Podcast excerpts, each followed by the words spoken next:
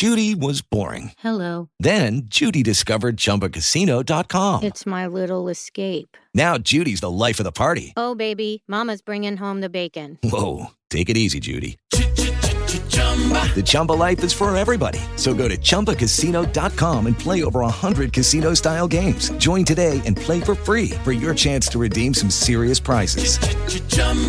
ChumbaCasino.com. No purchase necessary. Void where prohibited by law. 18 plus terms and conditions apply. See website for details. Estudio Fiesta del Día del Perdón en Sucat, David, Guatemala. Señor, te agradecemos por este tiempo, te agradecemos por tu palabra, te agradecemos porque nos permites estudiar tus santas convocaciones, Padre. Estas citas en las que nos has llamado a venir ante ti, que nos has mandado a guardar. Te damos gracias, Padre, porque eres tú revelándote a nosotros cada día, eres tú mostrándonos cada vez más tu palabra. Te rogamos, Señor, que tu palabra se haga viva en nosotros. Te rogamos, Señor, que, que toda venda de nuestros ojos caiga y que seas tú, Padre, hablándonos en esta noche. Te consagramos este tiempo, nos entregamos a ti y te pedimos que, que la verdad, que es tu palabra, nos haga libres, Señor. Libéranos, Padre, de la religión, libéranos, Padre, de la esclavitud a nuestro pecado, libéranos, Padre, del mundo, por medio de tu bendita escritura, por medio de tu Hijo. Te damos gracias, Señor, por Él, porque es por Él que nuestra vida tiene sentido, es por Él que hoy estamos aquí. Nos entregamos a ti, Padre, y te pedimos todo esto en el nombre de Yeshua. Amén y amén. Estudio de la fiesta del Día del Perdón es el estudio que vamos a estar teniendo el día de hoy, familia.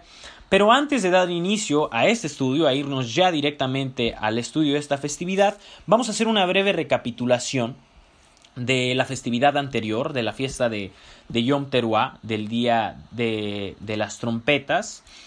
¿Por qué? Porque recordemos que estas festividades de otoño están todas entrelazadas, están todas conectadas, tienen que ver con los tiempos finales, son proféticas, entonces es muy importante que aprendamos la secuencia y que mentalmente aprendamos nosotros a llevar este orden para que sepamos nosotros eh, entender el calendario profético de nuestro Señor que nos permite entender los tiempos que han de venir. Y dicho sea de paso, aparte de, de esta recapitulación que vamos a hacer de Yom Teruah, les quiero hacer una afirmación, una aclaración del estudio pasado, también una disculpa de ser así.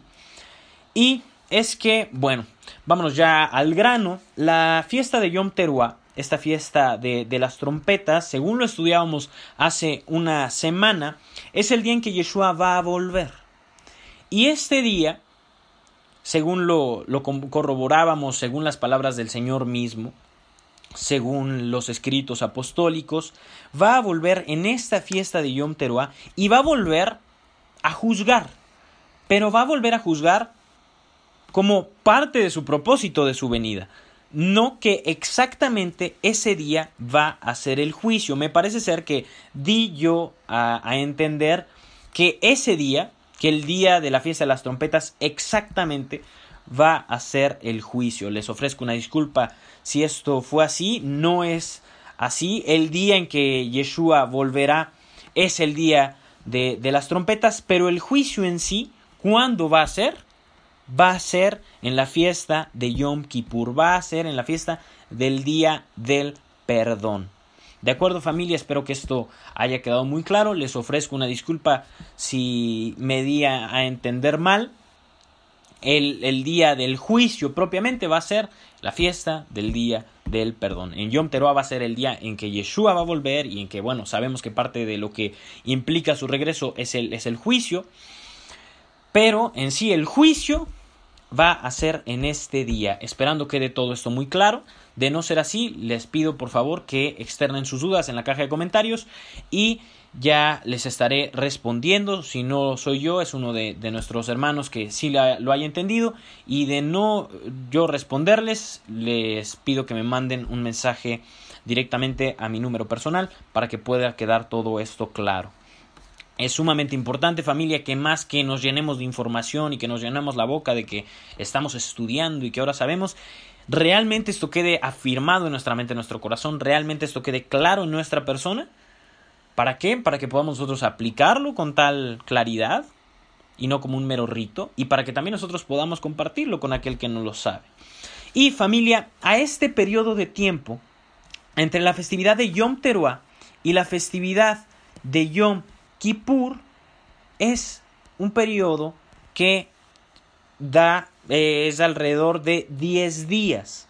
Son 10 días de la fiesta de Yom Teruah, que fue la festividad que empezamos, que es el inicio del mes séptimo, del mes de Tishri, y se cuentan 10 días, y al décimo día de este mes séptimo del mes de Tishri es que es la festividad de Yom Kippur. Y en este periodo de 10 días es un periodo en el que nosotros tenemos que prepararnos para el día del Señor, que es esta festividad de Yom Kippur, para el día del perdón, para el día del juicio. De antemano, ya lo hemos mencionado, la preparación es desde antes, no nos esperamos ya hasta el último día, no nos esperamos hasta que ya pasemos Yom Teruah para que esto suceda. Esto ya es desde antes, todo este, este tiempo de arrepentimiento, de introspección, de tener lleno las, nuestras lámparas de aceite. ¿Por qué razón?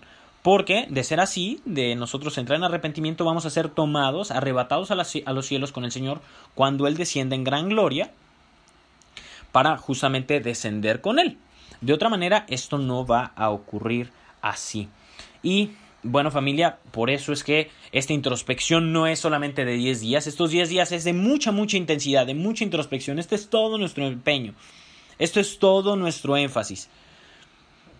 Sin embargo, aparte de este ser todo nuestro empeño y todo nuestro énfasis, desde antes ya estamos en este proceso, ya estamos en este proceso. de la noche a la mañana no nos vamos a dar cuenta de todo. Por eso es que desde mucho antes es que tenemos que estar nosotros velando, orando, con nuestras lámparas encendidas.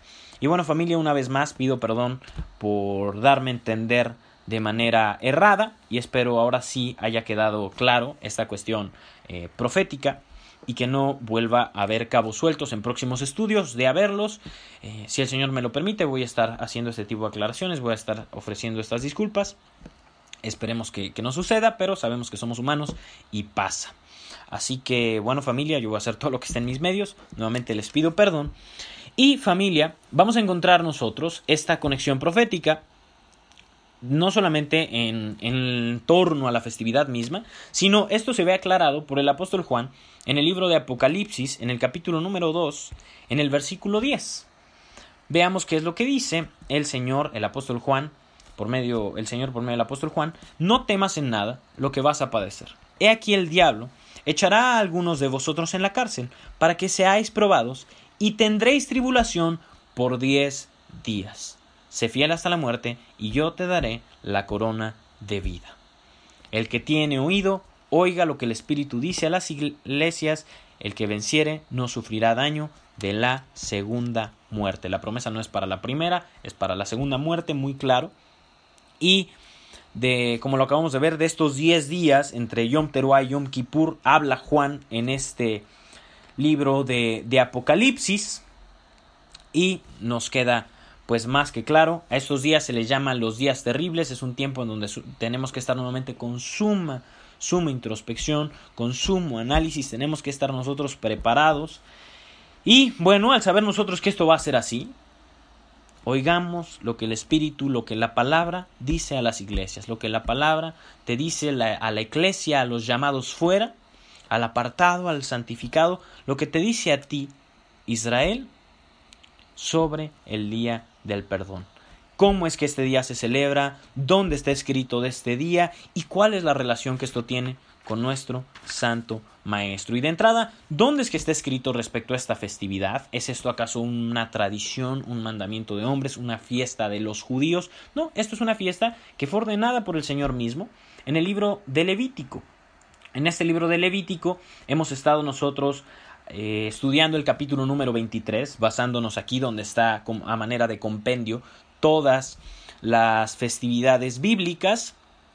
Y ahora vamos a ir a este capítulo número 23 que les dije que para, para aprender de estas fiestas es muy importante que tengamos siempre a la mente que nosotros eh, tengamos este capítulo muy claro, de preferencia tener todo lo demás, pero, pero bueno, específicamente el capítulo 23 saber que ahí está. Y es un capítulo el que ya lo mencionábamos en otros estudios, que es el que vamos a estar volviendo y el que vamos a estar volviendo para saber al respecto.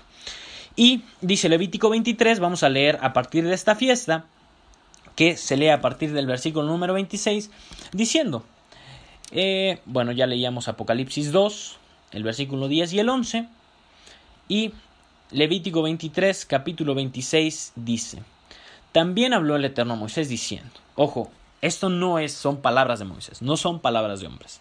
Nuevamente, ¿quién está hablando? El Eterno. Él es quien está hablando. ¿Y por qué pongo énfasis en esto? Porque todavía nosotros venimos arrastrando esta creencia de que las leyes son de Moisés, de que la ley es de Moisés. Sin embargo, esto no es así. Moisés solamente fue el vaso. El Señor fue quien habló. El Eterno fue el que habló. ¿Y por qué es que comúnmente se suele cambiar este vocabulario y decir es que es de Moisés? Porque de Moisés podemos decir, de un humano nos atrevemos de alguna forma a decir eso es una maldición, eso es un yugo. Pero de Dios, ¿cómo vamos a decir que lo que Él hizo es un yugo, que es una maldición? Nunca lo hacemos. No, no, no osamos hacer tal cosa. Entonces, por eso es que cambiamos ese, se cambió tal lenguaje y hay que nosotros comenzar a cambiar el lenguaje a lo que dice la palabra. ¿Esto es de Moisés verdaderamente? ¿Qué dice la escritura? No, el Eterno habló a Moisés diciendo. Así que si tú sigues esto, tú no estás siguiendo a un hombre, tú estás siguiendo a Dios, tú estás siguiendo a tu Padre. No estás siguiendo mandamientos de hombres, estás siguiendo mandamientos divinos. Estás siguiendo la instrucción de el Eterno, de el Creador. Y si te dicen, no, pues es que tú eres un discípulo de Moisés, dile no, yo soy un discípulo del Eterno, de Yeshua. Y Yeshua enseñó de Moisés. ¿Por qué? Porque lo que habló Moisés no fueron sus propias palabras, fueron las palabras de el Eterno. Así que tú no estás guardando las fiestas de Moisés, las fiestas que son para cierto sector, tú estás guardando las fiestas del Eterno, que el Eterno mandó. Comencemos a cambiar este vocabulario, familia, y vamos a pasar al versículo 27. Ya teniendo esto claro, a los 10 días de este mes séptimo será el día de expiación tendréis santa convocación y afligiréis vuestras almas y ofreceréis ofrenda encendida al Eterno. Y esta fiesta, como bien lo decíamos antes, es el 10 de Tishri. El, eh, este nombre Tishri es la manera en que se le conoce al mes séptimo. La fiesta del día del perdón es el día 10 del mes séptimo. ¿Y esto qué quiere decir? Que es 10 días después de la fiesta del Día de las Trompetas, de Yom Teruah. ¿Que ¿Qué día es? Según lo estudiamos hace una semana, el primero del mes séptimo, el mes de Tishri. Entonces, ¿cuándo es esta festividad? El día 10 del mes séptimo. 10 días después de Yom Teruah. Muy importante que sepamos cuándo es esto.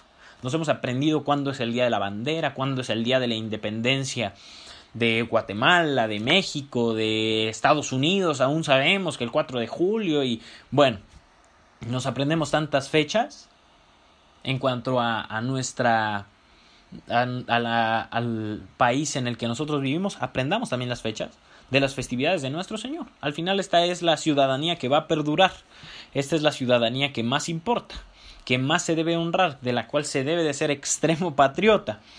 Entonces, bueno, ya sabemos cuándo es que es esta festividad del día del perdón, del día de Yom Kippur. Yom es día, Kippur es la palabra expiación, que es justo la que aquí aparece. Será el día de expiación, será Yom Kippur, es como está justamente en hebreo. Y la palabra expiación es la que acabo de decirles en hebreo, la palabra Kippur. ¿Y qué significa Kippur? ¿Qué significa expiación? Es la limpieza de nuestro pecado. Que más adelante vamos a ver cómo es que se llevaba a cabo, cómo es que se hacía cuando el templo estaba establecido, cómo es que se daba esta expiación. Muy importante que sepamos nosotros esto, es algo cultural que debemos nosotros de saber. ¿Y por qué? Porque, bueno, pues actualmente no hay templo, pero tenemos nosotros que saber cómo es que el templo se regía. ¿Por qué? Porque va a haber un templo cuando el Señor vuelva va a ser reedificado el templo según lo leemos en Zacarías, según lo vemos en Hebreos. Tenemos que saber cómo esto funciona Y aparte de saber cómo es que esto funciona, por, por, por, lo que va a haber en el futuro, para que podamos entender el presente, para que podamos entender su conexión con Yeshua, tenemos que saber todos estos datos. Muchas veces se nos dice, ay, no estudies el templo, ¿y para qué? Si eso ya pasó. Pero no, familia. ¿Estamos nosotros preparados para cuando el templo sea establecido? ¿Sabemos cómo comportarnos cuando esto suceda? Porque va a suceder. ¿Lo sabemos o no lo sabemos? Va a pasar tenemos nosotros que prepararnos, tenemos nosotros que saberlo. Porque va a suceder y porque esto tiene toda conexión. Recordemos que la escritura tiene conexión con el Mesías y se conecta con absolutamente todo. Entonces, pequeños datos que no sepamos, no es nada más, ay, no sé de un libro. Si tú te saltas un capítulo en un libro normal que tú lees, de finanzas, un libro de psicología, un libro de autosuperación, una novela, si tú te saltas un capítulo, pues podríamos decir que no pasa nada, simplemente hay cosas que no mucho terminas de comprender. Sin embargo, el que tú te saltes un capítulo en la palabra no es como hablando de algo secular. No es, ay, no sé respecto a un libro, es no sé respecto a mi Dios. Hay algo que no sé respecto a mi Creador, respecto a mi Padre. Y entonces ahí sí tiene una implicación. Porque tú dices, bueno, un libro, pues, ¿qué hay? ¿Qué? ¿Cuál es lo que me afecta? Simplemente no termino de entender, simplemente pues no adquirí un mayor conocimiento, pero no me afecta en mucho. Sin embargo, en la palabra, no saber de un tema, no leer un capítulo, no leer un libro, sí nos repercute porque repercute en la relación que tenemos en nuestro Padre, con nuestro Padre, repercute en nuestra visión que tenemos con nuestro Padre. Si yo les digo, no estudies un libro, pues ustedes dicen no hay ningún problema, pero si yo les digo, no estudies lo que Dios habló, dices, no es posible. Entonces familia, bien importante que dejemos de lado la negligencia en el estudio y que sepamos que este no es un libro secular y que lo que no sabemos de este libro, lo que no sabemos de la palabra, es un dato que no sabemos más de nuestro Padre. Bien, bien importante esto. Y bueno, ok, ya nos quedó claro cuándo es que va a ser el día de esta celebración, ya vimos cuál es el propósito de este día, la expiación, pero ¿qué debemos nosotros de hacer en este día? Bueno, aquí lo dice, bueno, sabemos que es una santa convocación, es una cita con nuestro Padre, ¿Y qué es una cita? Si tú tuvieras una cita con tu esposa, si tú tuvieras una cita con la persona que estás pensando en casarte, ¿qué quiere decir? Que es un día muy importante, que es un día en el que le vas a poner suma atención a la persona. Suena muy romántico que tú vengas y le digas a tu esposa, ay mi amor, pero es que, ¿sabes qué? Yo no salgo contigo un día en específico porque yo, yo vivo ya contigo y estoy contigo todos los días. Suena muy romántico, ¿no? Pero ¿qué les dice su esposa? maridos. Pues sí, pero yo quiero un día en donde me dediques todo tu tiempo, en donde seamos tú y yo, en donde tengamos un momento a solas el uno con el otro. Bueno, imagínense con el Señor cómo es. Si con, con la relación carnal, marido y mujer así funciona, y por más romántico que pudo haber sonado el marido, como el marido que dice, ay, pues es que yo no te digo que te amo, mi amor, porque tú ya lo sabes. Suena muy romántico, pero la esposa te dice, no, pero yo quiero que me digas te amo. Sabemos que no es así, por más romántico y filosófico que suene. El Señor todavía aún más. Santa convocación, ¿por qué? Porque es un momento que yo quiero que estés conmigo y sí, tú me sirves todos los días y sí, tú me buscas todos los días y sí, tú debes de orarme todos los días, pero yo te quiero pedir que me consagres este día que te estoy pidiendo. Estas son las santas convocaciones. ¿Y con qué actitud tenemos que llegar? Como llegaríamos con nuestra esposa cuando la invitamos a cenar, la invitamos a tener una velada, la invitamos a ir con, con ella de vacaciones, a un hotel. Una actitud de disposición, de servicio, de entrega. Una actitud de decir, voy a salir con mi mujer, me voy a poner mi mejor vestido, mi mejor traje. Entonces, vamos a tener una santa convocación y bueno, nuevamente, ya sabemos el día en que esto va a ser, el propósito de este día, con qué corazón tenemos que llegar, el por qué es importante este día, como es una santa convocación. Y esto es extracurricular a otros días. Y ahora vamos a ver nuevamente qué debemos de hacer. ¿Qué es lo que vamos a hacer en este día? Venir con este corazón y afligiréis vuestras almas. ¿Y cómo es que nosotros afligimos nuestras almas? ¿Cómo es que experimentamos nosotros el dolor del alma? Por medio del ayuno. Por medio del ayuno es que nosotros vamos a experimentar esto. Entonces, este día nosotros debemos de ayunar.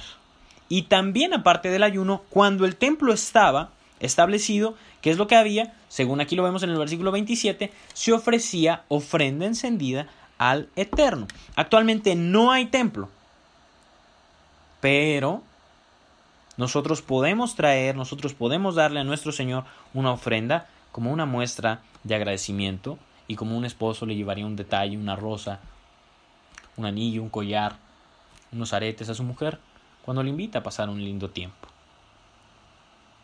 Podemos nosotros hacerlo como una muestra de agradecimiento. Y, bueno, vamos a pasar al versículo 28, que dice, ningún trabajo haréis en este día, porque es día de expiación para reconciliaros delante del Eterno vuestro Dios. Y aquí encontramos la siguiente instrucción para este día, aparte del ayuno del que ya hablábamos. Y es que es un Shabbat. Ningún trabajo haréis en este día. Está prohibido trabajar. ¿Por qué? Aquí mismo lo dice. No solamente porque lo acabamos de decir antes, es una santa convocación, es una cita con tu Señor, sino porque es un día para reconciliaros delante del Eterno vuestro Dios. Es un día para que te reconcilies con tu Padre y le pidas perdón a tu Padre por tus pecados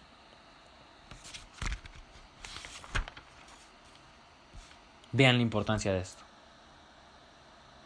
Dice el versículo 29, porque toda persona que no se afligiera en este mismo día será cortada de su pueblo. Y nuevamente se ve la importancia del ayuno en este día. Y el que nosotros no practiquemos este ayuno es como si no fuéramos del pueblo.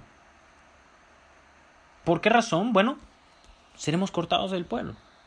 Espiritualmente hablando, el no guardar este día es como que ya no somos parte del pueblo de nuestro Señor. Y este ayuno que nosotros vamos a realizar, Dios mediante esta próxima festividad, debe ser un ayuno total. ¿Esto qué quiere decir? Debe ser un ayuno sin comida, un ayuno sin agua y de preferencia evitar hacer cosas que nos generen alguna especie de placer corporal. De hecho, se acostumbra también no bañarse, no usar prendas nuevas en este día, no escuchar música alegre. ¿Por qué? Porque es un día en el que tenemos que estar afligidos. Y para aquellos que, bueno, tomen medicamentos que son cruciales para, para su salud, eh, el ayuno, porque muchos pudiera surgir la pregunta, bueno, pues sabes que es que fíjate que yo me tomo un medicamento para el corazón, o fíjate que yo me tomo un medicamento para esto, aquello, el otro, y si no me lo tomo, pues de plano me petateo o me pongo muy mal. Bueno, hay excepciones a la regla. Si alguien tiene un tema particular de salud, cada tema, cada caso es algo que se debe de verificar, entonces no me atrevo a hablar en general, no les voy a hablar en general porque el caso de Merengano es diferente al caso de Sutano y el caso de, de los demás es muy diferente al de los otros.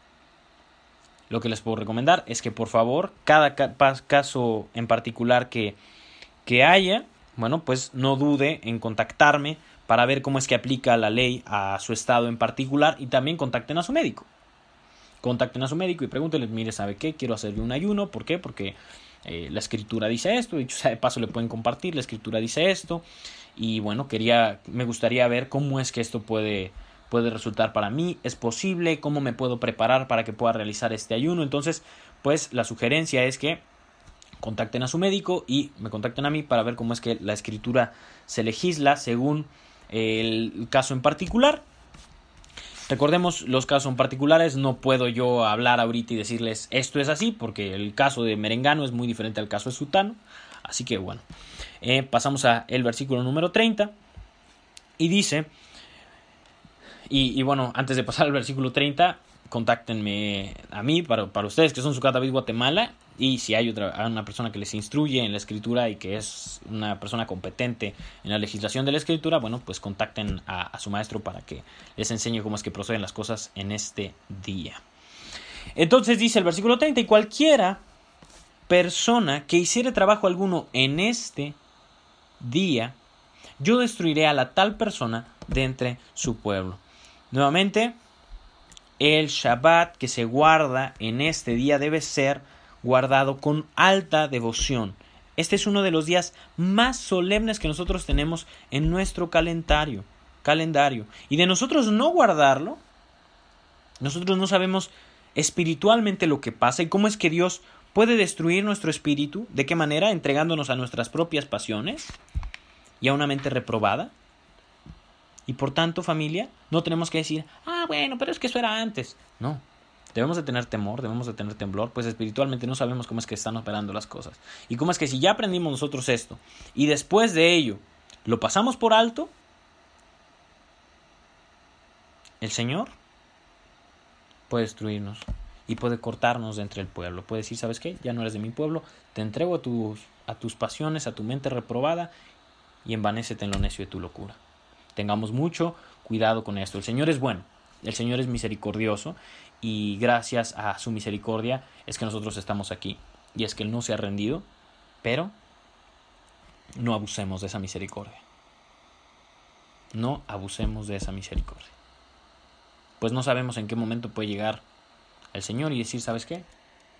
Finalmente, ya estás como cortado. No quisiste obedecer, te lo dije una, dos, tres, tuve compasión de ti, misericordia de ti, seguiste volviendo a tus locuras, seguiste volviendo al humanismo, seguiste volviendo a la religión, seguiste tomando por lado mi persona, mi, mis leyes.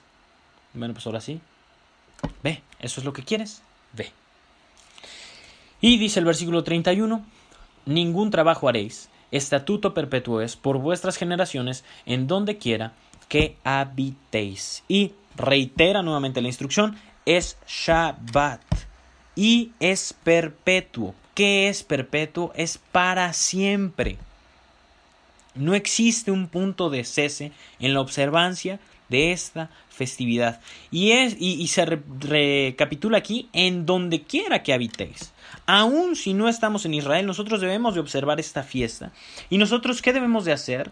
Debemos de enseñar a nuestros hijos a que observen esta fiesta, para que sea por vuestras generaciones. Y que los hijos de nuestros hijos igualmente instruyan, sean instruidos en la observancia de esta festividad. ¿Por qué? Porque es por vuestras generaciones. Si a nosotros ya nos quedó claro, si nosotros ya nos la sabemos de todas, todas, y somos tan estudiosos y tan eminentes como decimos, ¿sabes qué? Eres tan increíble, eres tan estudioso, eres el erudito del siglo, ponte a enseñar a tus generaciones. Así tenga uno, así tenga dos, así tenga tres, así sea adolescente, así sea aborrecente, así sea un señor, enséñale a tu hijo de estas festividades. Bien, bien importante familia.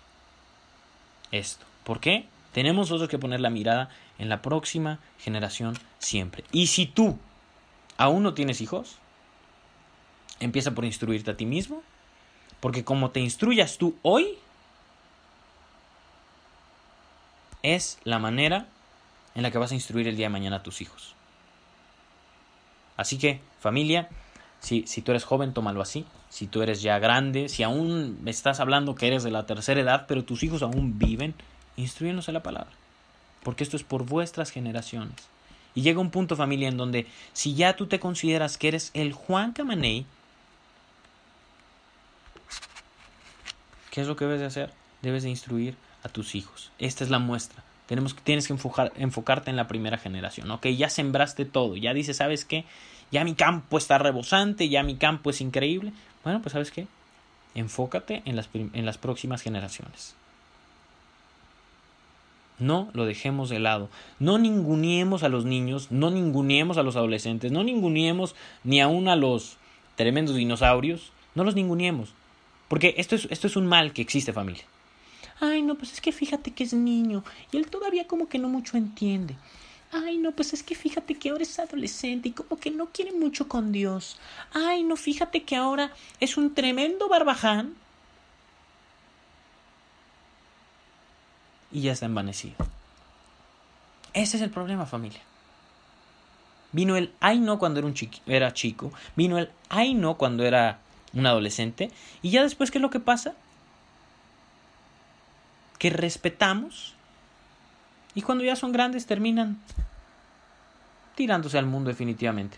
Terminan dejando de lado esto. Terminan dejando de lado la escritura. Acuérdate que el niño que tú tienes ahí, que el adolescente que tú tienes ahí, va a ser la próxima generación. Cuando tú no existas, Él es el que va a existir. Y por medio de ese hijo que tú tienes, es que va a permanecer tu legado. Y deja tú tu legado, va a permanecer la palabra. Dejemos de ningunearlos y de hacerlos así chiquititos y tontitos. No son así, familia. No son así. Así que familia, no dejemos de ponerle el enfoque a esto. Y si el Señor no ha entregado a los niños a sus propias concupiscencias, a sus propias pasiones, como nosotros lo vamos a hacer. Ay, no, pues es que fíjate que es chiquito y como que no mucho, no mucho aguanta escuchar un estudio. Ay, no, pues es que fíjate que ya es un barbajancito y como que ahorita está en otra cosa. Está en sus cosas de jóvenes. Ya sabes, yo también era así cuando tenía su edad. ¿Por qué? Porque al hacer esto lo estamos entregando a su propia pasión y a sus propias concupiscencias. Si hacemos nosotros eso, estamos haciendo lo que el Señor, ni aún el Señor ha hecho. Nos estamos rindiendo. Y bajo la excusa de que, ah, no, pues ya. Ay, que sea lo que Dios quiera. Igual Él es soberano. Pues fíjate que de vez en cuando yo me he hecho mis oraciones por ellos. No, familia. No hagamos esto. Las próximas generaciones importan. Tenemos que darles su lugar. Tenemos que darles su importancia. ¿De acuerdo? Muy importante esto familia, veamos a estos niños que actualmente pudieran parecer unos niñitos como el futuro, como lo que van a ser, no como lo que son ahorita. Y pasamos al versículo número 32.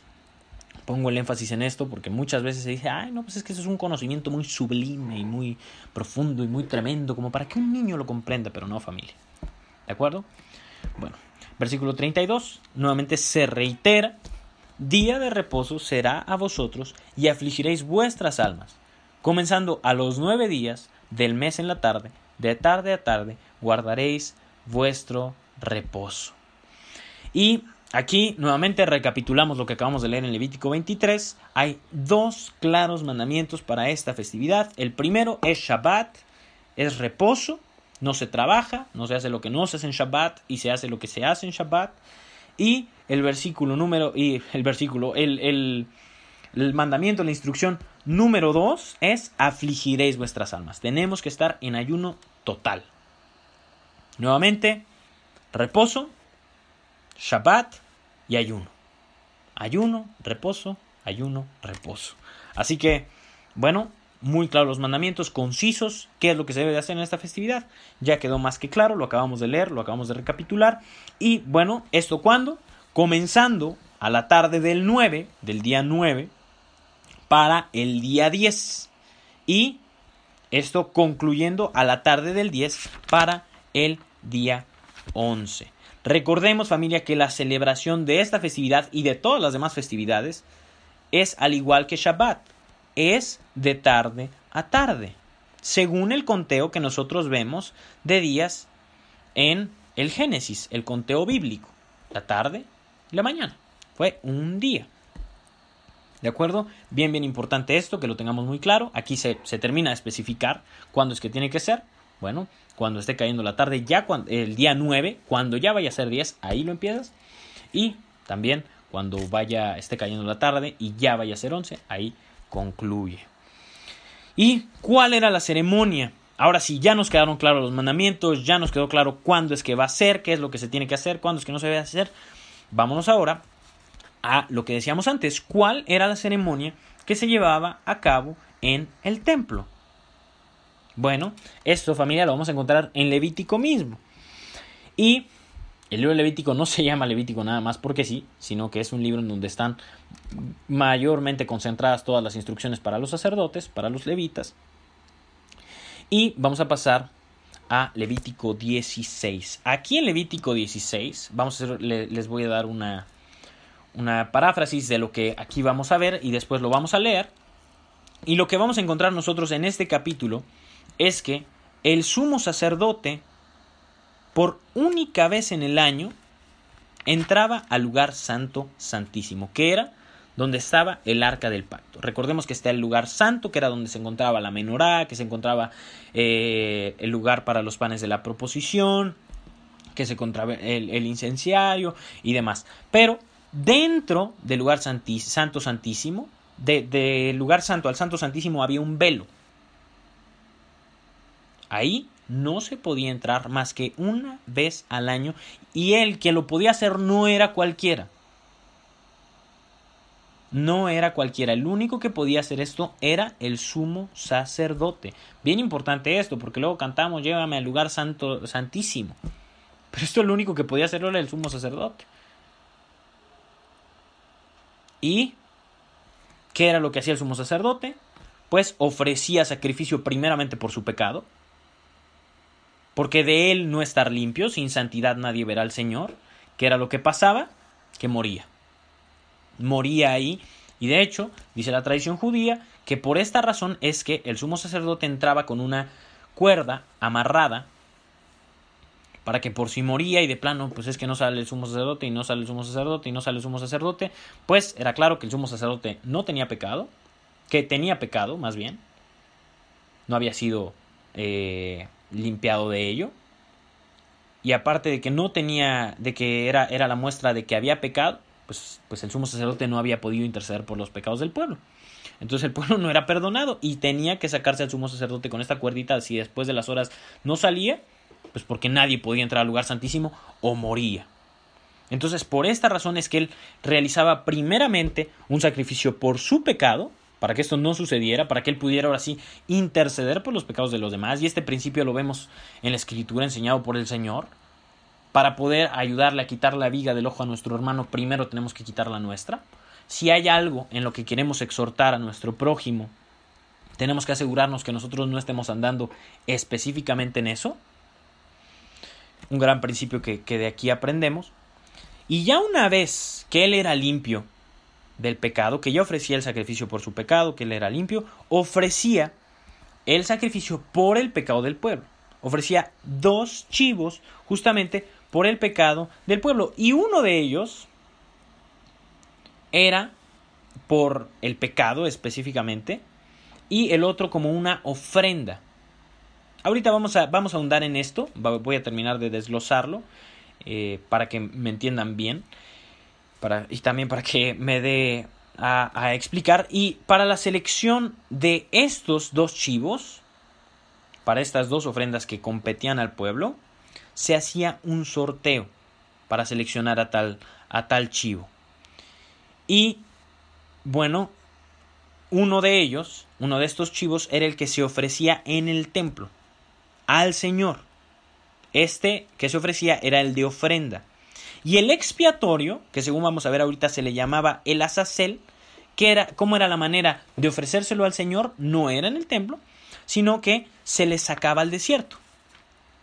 Y este Azazel es bien interesante y es súper, súper profundo el significado detrás de este, de este sacrificio.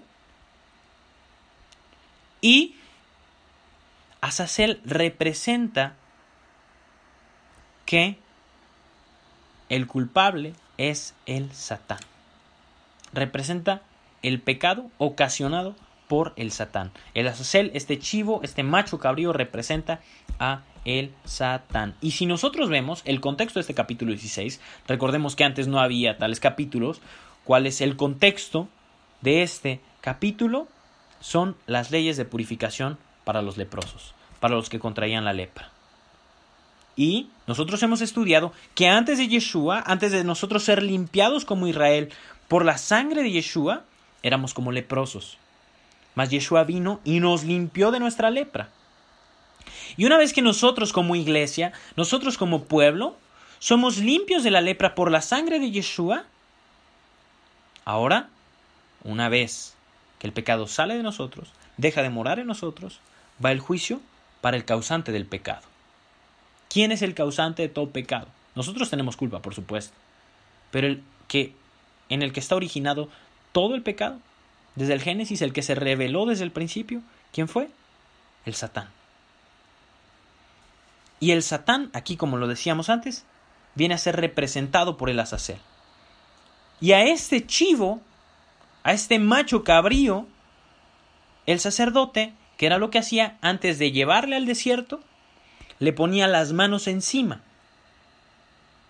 Y cuando ponía las manos encima, decía los pecados de Israel. Y el ponerle las manos encima es como que en ese momento le estaba adjudicando al Azazel los pecados, al Satán los pecados del pueblo. Y entonces, una vez que se hacía esto, se le llevaba al Azazel al desierto y se le dejaba ahí morir por el calor del desierto. Noten estos elementos, ahora sí tómenme bien literalmente, porque tienen una completa conexión con lo que ha de pasar con el Satán. Pero, ¿qué es lo que pasaba? Que había veces que este macho cabrío no se quedaba ahí en el desierto y no moría ahí en el desierto, sino que el que lo había llevado ahí al desierto lo terminaba siguiendo de regreso y regresaba al pueblo junto con esta persona que lo había llevado. Y esto era una locura, ¿por qué? Porque el que el macho cabrío que supuestamente había llevado los pecados del pueblo regresaba, representaba que los pecados de Israel volvían a Israel. ¿Qué fue lo que pasó? Que se dieron cuenta que esto sucedía. Cuando se percatan de esto, pues mejor se optó por poner a Azazel en el desierto, al filo del acantilado, para que del acantilado cayera y muriera, pues ya contundentemente. Y esto, familia, esta medida que se tomó, tiene un completo simbolismo profético sobre lo que ha de pasar con, con Satán. Recordemos que la Azazel representa a el Satán. El macho cabrío. Busquemos, busquemos a el, el, macho cabrío, busquemos Lucifer nosotros y va a aparecer justamente esta representación del Satán, del macho cabrío. Y este simbolismo de lo que ha de pasar con el líder de la rebelión que hubo con los ángeles caídos, que, que fue él, que fueron ellos los que causaron la maldad de la tierra, ¿Qué es lo que pasaría? Que el Azazel, como lo veíamos antes, sería quien volvería a traer los pecados del pueblo constantemente. Constantemente los volvería a traer, los volvería a traer y los volvería a traer. Ahorita nos encontramos en este periodo de tiempo. Nos arrepentimos, pero el Azazel, el Satán, regresa los pecados al pueblo que se arrepiente. Pero ¿qué va a pasar? Que va a llegar un momento en que finalmente a el Satán se le va a echar al acantilado para morir. Va a ir al fuego eterno junto con los ángeles caídos. Y en este día, en este día de Yom Kippur, es que él va a ser juzgado y va a ser destruido junto con los ángeles caídos. Al igual que como le pasó a la Azazel. Y cuando esto ocurra, cuando el Satán y los ángeles caídos finalmente sean juzgados y destruidos? Finalmente, el pecado no va a volver jamás a nuestro pueblo. Ahora familia, leamos el texto y entendamos lo que acabamos de escuchar. Levítico 16. Habló el Eterno a Moisés después de la muerte de los dos hijos de Aarón, cuando se acercaron delante del Eterno y murieron. ¿Por qué? Porque le habían ofrecido un fuego extraño al Señor. Y el Eterno dijo a Moisés, Di a Aarón, tu hermano, que no en todo tiempo entre en el santuario detrás del velo, es decir, al lugar santísimo, delante del propiciatorio que está sobre el arca. Aquí lo termina de aclarar. ¿Dónde estaba el arca? En el lugar santísimo. Para que no muera, porque yo apareceré en la nube sobre el propiciatorio. Ahí el Señor se manifestaba por medio de la columna de nube en el propiciatorio, en el arca. ¿Y qué era lo que pasaba? Que si no estaba completamente santo, iba a morir. y aparte de no estar completamente santo, pues era una de las instrucciones del Señor. Claro. Versículo 3. Con esto entrará Aarón en el santuario. Bueno, no lo puede hacer, pero va a haber una excepción a la regla, el Señor lo dice. Con un becerro para expiación y un carnero para holocausto. Se vestirá la túnica santa de lino y sobre su cuerpo tendrá calzoncillos de lino. Había una vestimenta especial para esto. Y se ceñirá el cinto de lino. Y con la mitra de lino se cubrirá. Son las santas vestiduras. Con ellas se ha de vestir después de lavar su cuerpo con agua. Versículo número 5. Y de la congregación de los hijos de Israel tomará dos machos cabríos. Ya se explicó lo que debía de hacer él como sumo sacerdote. Ahora, de la congregación de los hijos de Israel tomará dos machos cabríos para expiación y un carnero para holocausto. Y aquí dice, y hará traer Aarón el becerro de la expiación que es suyo, y aquí termina de explicar lo que veíamos antes, y hará la reconciliación por sí y por su casa. Primero él pide perdón, primero él hace expiación por su pecado para que sí pueda ver al Señor y no muera en el intento, y por los de su casa, que aprendemos otro principio, que como somos sacerdotes, que somos actualmente que no hay templo, tenemos nosotros que asegurarnos de que nuestra casa esté limpia, los varones estoy hablando, de pecado, personalmente, y nuestro hogar. Tenemos nosotros que rendir cuentas por nuestro hogar. Un gran principio que de aquí del templo extraemos. Versículo 7. Ok, viene mi pecado, hago expiación por lo mío, hago expiación por mi hogar, y ahora sí, perdón, dije desde antes que ahora sí era lo de lo de Israel, no, ahora sí viene el de Israel, más bien de Israel lo tomaba, pues porque recordemos que el sumo sacerdote no tenía heredad y los sacerdotes no tenían heredad, heredad. Versículo 7. Ahora sí viene por Israel. Después tomará los dos machos cabríos y los presentará delante del Eterno a la puerta del tabernáculo de, reunión.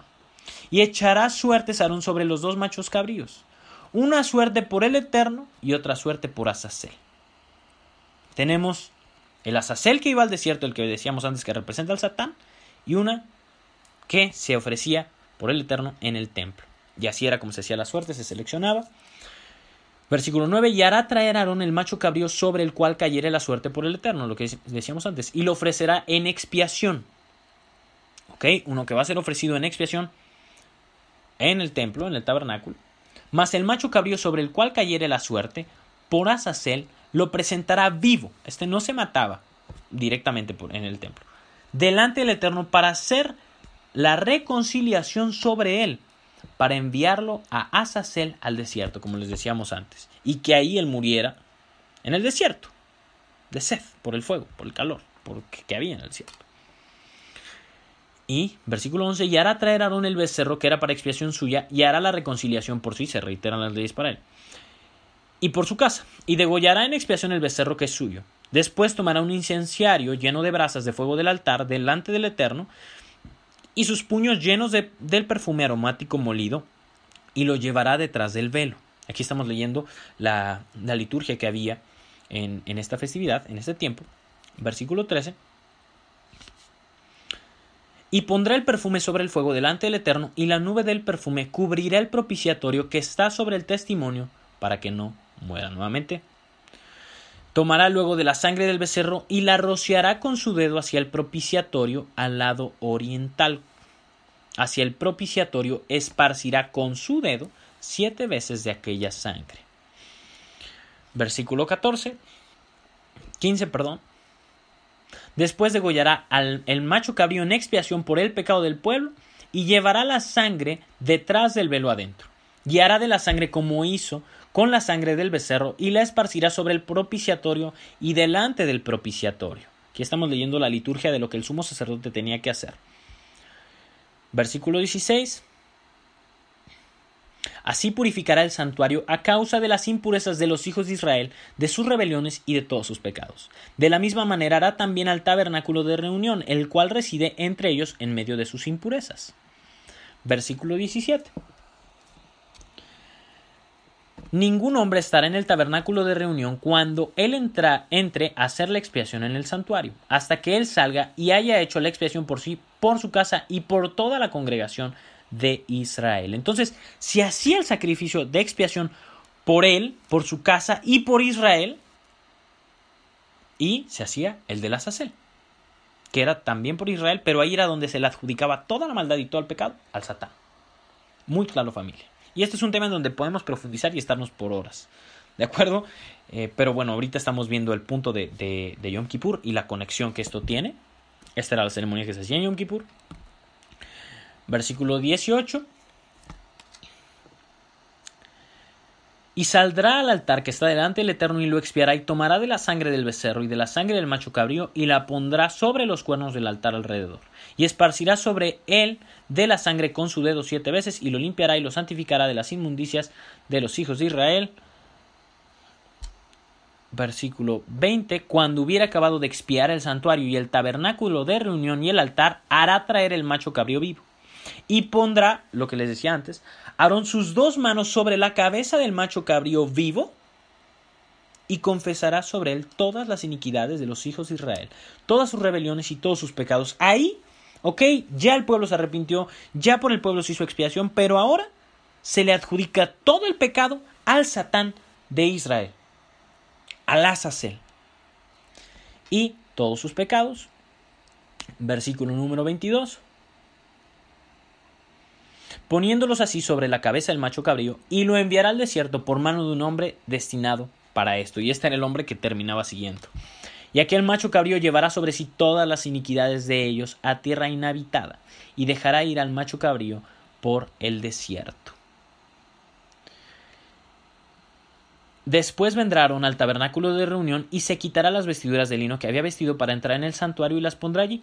Lavará luego su cuerpo con agua en el lugar del santuario y después de ponerse sus vestidos saldrá y hará su holocausto y el holocausto del pueblo y hará la expiación por sí y por el pueblo.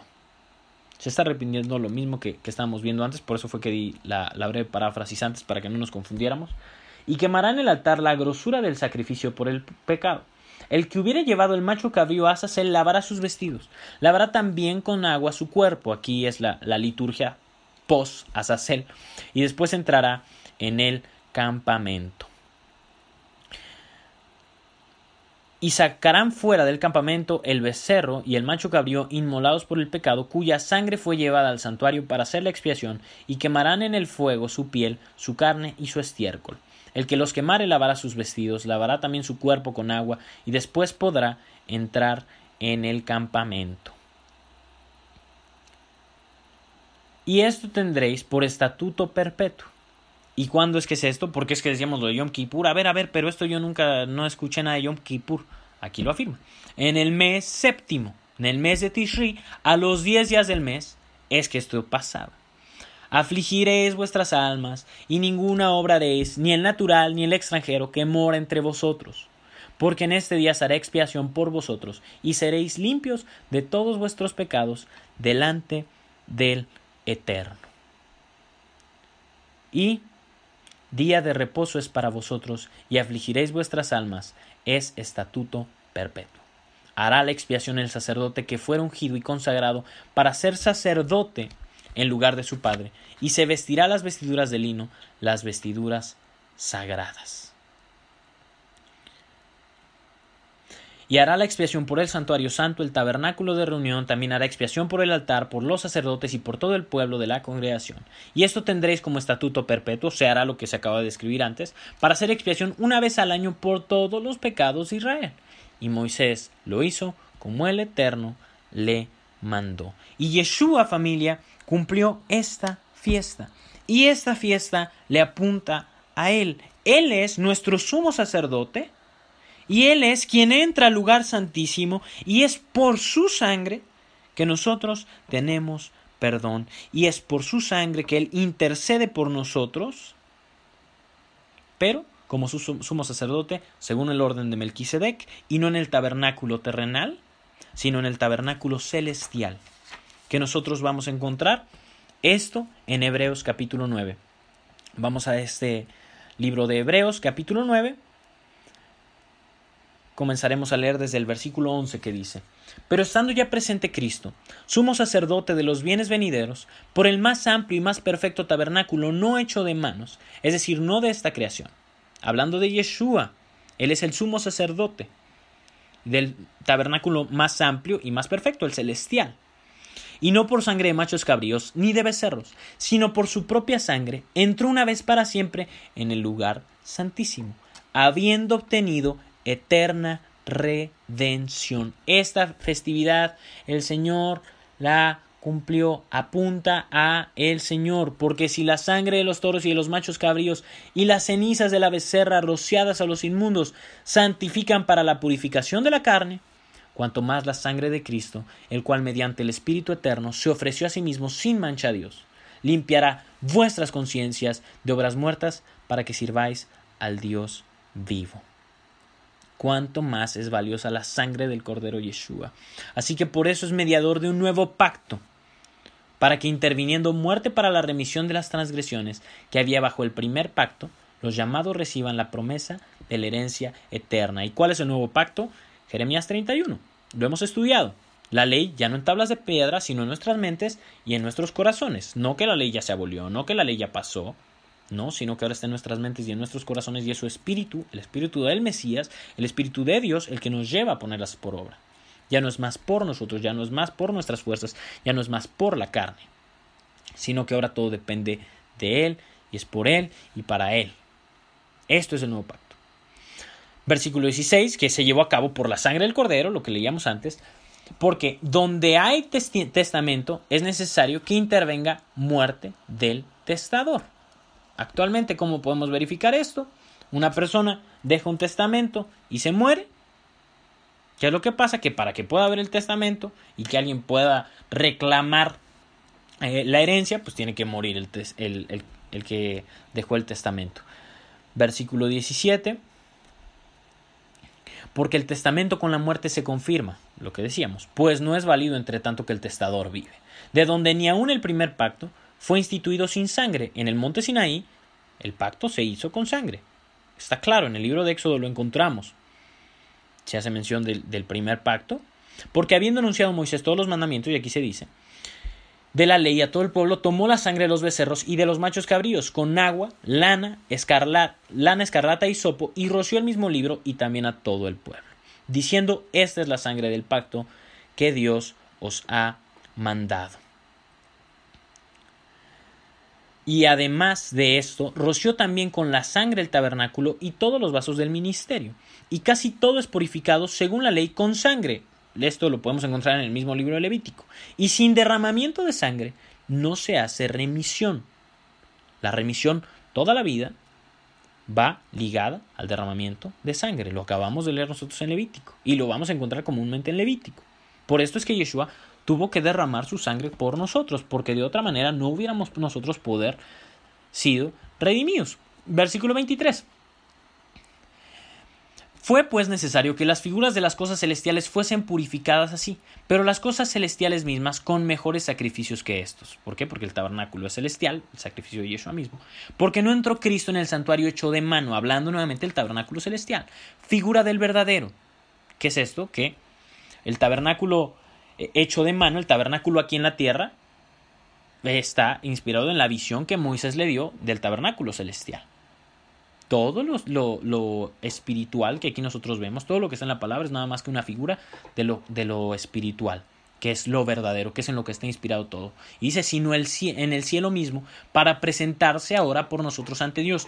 En el cielo está el tabernáculo celestial, y es ahí en donde el Señor entró y de donde el Señor es sumo sacerdote. Versículo 25. Y no para ofrecerse muchas veces, como entra el sumo sacerdote en el lugar santísimo cada año con sangre ajena. El sumo sacerdote de terrenal no hacía esto. No lo hacía. No, no, no, no era su propia sangre, era la de los machos cabríos. De otra manera, le hubiera sido necesario padecer muchas veces desde el principio del mundo.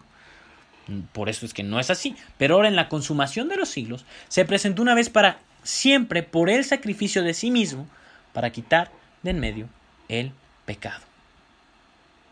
Su sacrificio quitó de en medio el pecado de nosotros. Y de la manera que está establecido para los hombres, que mueran una sola vez y después de esto el juicio, lo que decíamos antes, así también Cristo fue ofrecido una sola vez para llevar los pecados de muchos y aparecerá por segunda vez, sin relación con el pecado, para salvar a los que le esperan.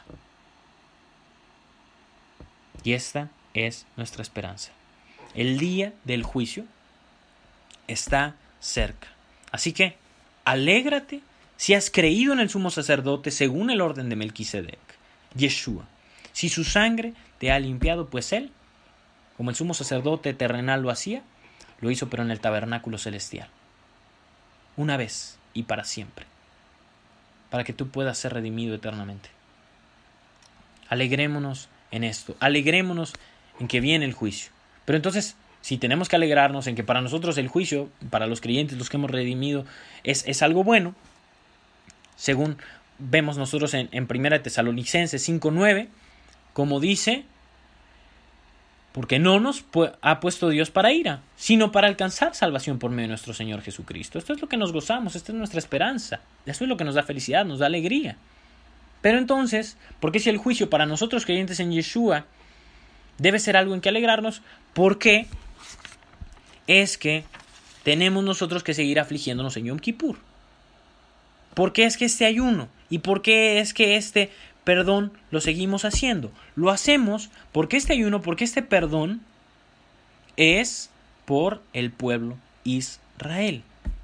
Ya no solamente por nosotros, sino por todo el pueblo de Israel quien aún no cree, aún no entra a la plenitud de los gentiles, aún ese Efraín entre las naciones no ha terminado de creer, aún Judá no ha terminado de creer, aún Judá no ha sido perdonado, aún todo ese Efraín no ha sido perdonado, no, no han sido perdonados nuestros padres, nuestros hermanos, nuestros amigos, nuestros conocidos, y nosotros, por lo tanto, tenemos que pedirle a Dios para que ellos vengan al arrepentimiento. Tenemos que venir y celebrar esto en tanto que todavía no entra la plenitud de los gentiles, en tanto que todavía Judá no cree, tenemos que unirnos como un pueblo y pedir por nuestros hermanos. Tenemos que afligirnos por nuestros hermanos. Y este concepto no es un concepto nuevo. Lo dijo el apóstol Pablo en 1 Corintios capítulo 12, versículo 25, para que no haya desa venencia en el cuerpo, sino que los miembros todos se preocupen los unos por los otros. De manera que si un miembro padece, todos los miembros se duelen con él. ¿Y cuál es el padecimiento actual de nuestro pueblo que no han reconocido a Yeshua? Que no han venido todos a él. Y si un miembro recibe honra, todos los miembros con él se gozan. Cuando uno vuelve a casa, todos tenemos que alegrarnos. Cuando uno recibe el perdón, nos gozamos en él. Pero también al revés. Cuando uno no ha vuelto a casa, nos dolemos.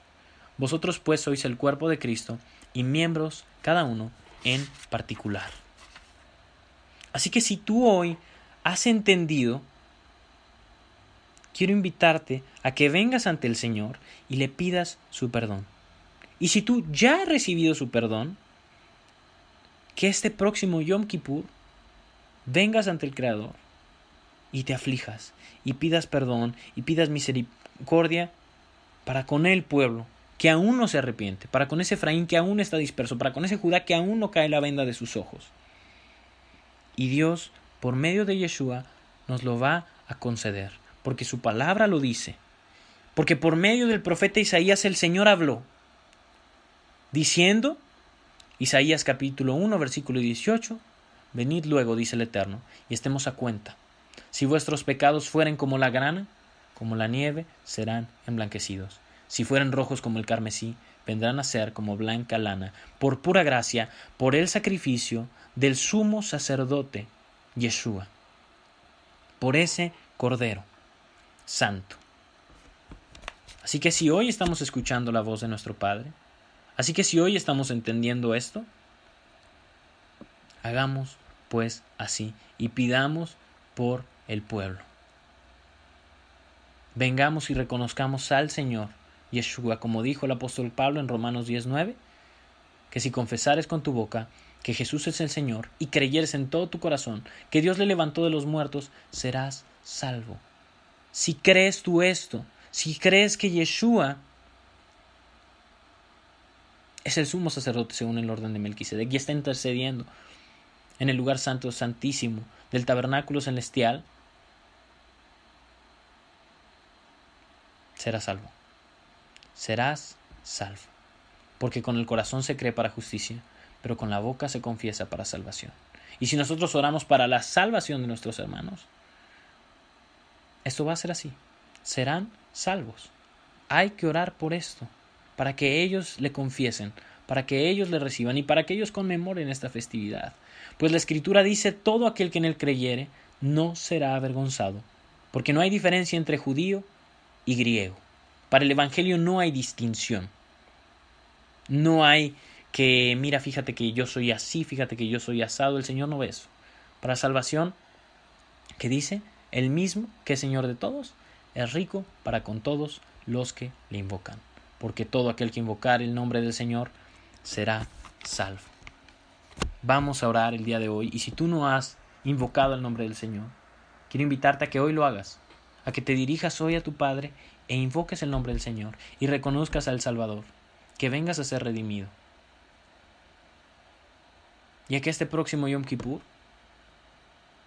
vengas ante tu Padre e intercedas por el pueblo. Vamos a orar y vamos a pedirle a nuestro Señor que la restauración sea prontamente y en nuestros días, para que por fin podamos nosotros gozarnos como parte del pueblo. Señor, te damos gracias por tu palabra. Bendito sea, Señor, por la sangre perfecta del Cordero el día de hoy, Señor, vengo en nombre de aquellos que no te han recibido. Vengo en nombre de aquellos que están escuchando esta palabra y están reconociendo su maldad. Y reconocen que tu Hijo es el sumo sacerdote, porque nosotros somos limpiados y quien intercede por nosotros. Señor, hoy recibimos ese sacrificio en nuestras vidas. Recibimos a ese sumo sacerdote, esa limpieza, esa pureza. Y nos arrepentimos, Señor, pero no nos arrepentimos de labios ni aun de lágrimas, sino de todo corazón volviéndonos a tu palabra y abrazando esta festividad.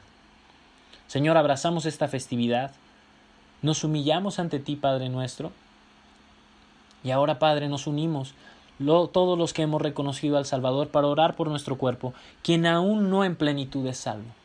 Te rogamos por ese Efraín entre las naciones, quien aún no conoce su identidad, quien aún se encuentra en el pecado, en la maldad de este mundo. Tráelo de vuelta a casa, tráelo de vuelta al Salvador. Te rogamos por ese Judá, Señor, para que el velo caiga de sus ojos y que reconozcan a tu Hijo. Te rogamos, Padre, que todo esto ocurra pronto y en nuestros días.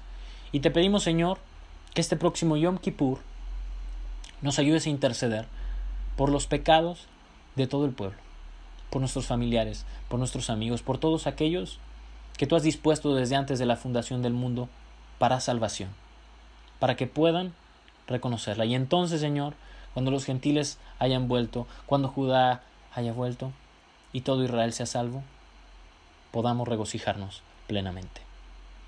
Te agradecemos, Padre, te bendecimos, te invocamos. En el nombre de Yeshua, el sumo sacerdote, según el orden de Melquisedec, esperando que prontamente, Señor, se ha destruido el azacero y seamos todos limpiados y no haya más pecado, no haya más aflicción, sino que todo sea gozo en medio de nosotros. Te pedimos todo esto. Amén y amén. Okay, round two. Name something that's not boring. A laundry? Ooh, a book club. Computer solitaire, huh? Ah, oh, sorry, we were looking for Chumba Casino. That's right. ChumbaCasino.com has over 100 casino style games. Join today and play for free for your chance to redeem some serious prizes. ChumbaCasino.com. No purchase necessary. Full prohibited by law. 18 plus terms and conditions apply. See website for details.